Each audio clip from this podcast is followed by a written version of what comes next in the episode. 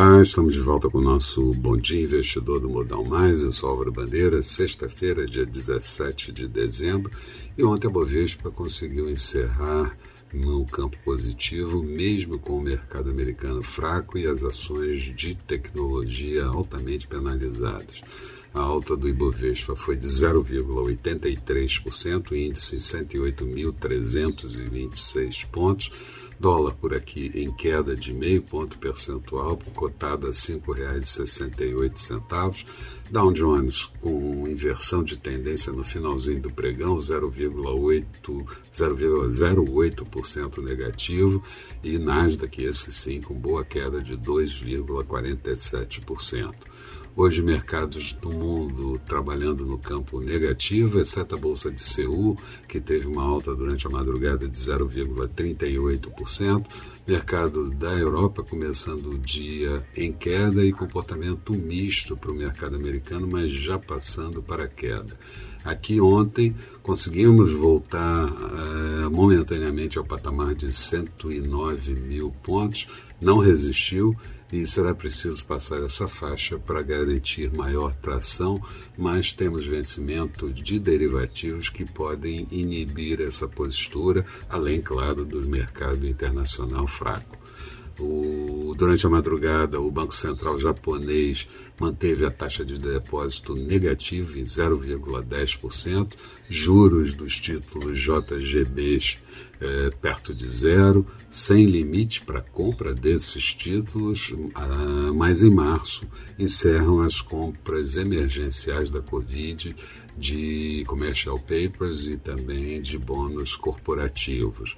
Mas o relaxamento monetário segue até que a inflação consiga mirar para 2% de alta na meta. No Reino Unido, tivemos a divulgação das vendas no varejo do mês de novembro, alta de 1,4%, a previsão era um ponto percentual. Na Alemanha, a inflação de preços no atacado PPI anualizada comparativa, no comparativo anual 19,2% em novembro, a maior inflação desde 1951. Sentimento empresarial caindo para 94,7 pontos em dezembro, a previsão era 95,4 pontos. Nos Estados Unidos, muita preocupação com relação ao inverno de Omicron espalhado pelo país, que é o que está acontecendo nesse momento, e a União Europeia voltou a advertir a Rússia sobre movimentações militares perto da Ucrânia que podem gerar sanções sérias. E a Turquia de Erdogan anunciou aumento de salário mínimo de 50%, com inflação alta e juros em queda ontem para 14%.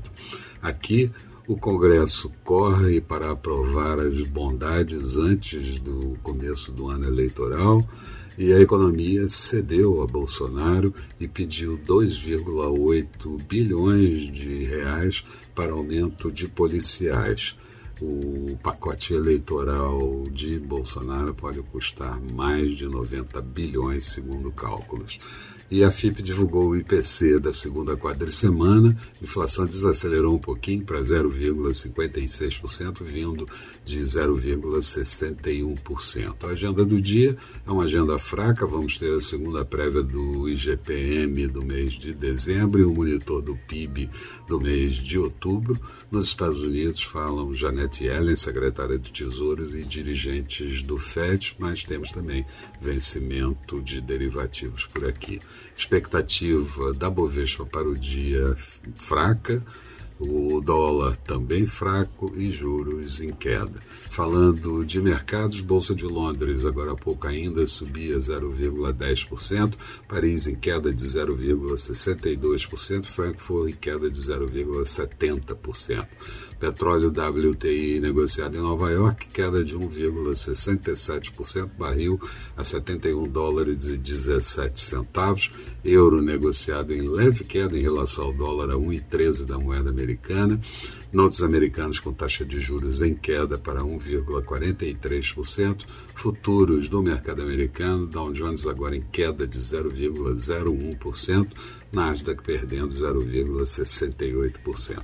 Eram essas as considerações. Tenham todos um bom dia, sucesso nos negócios e voltamos no final da tarde com Boa Noite Investidor. Até lá então.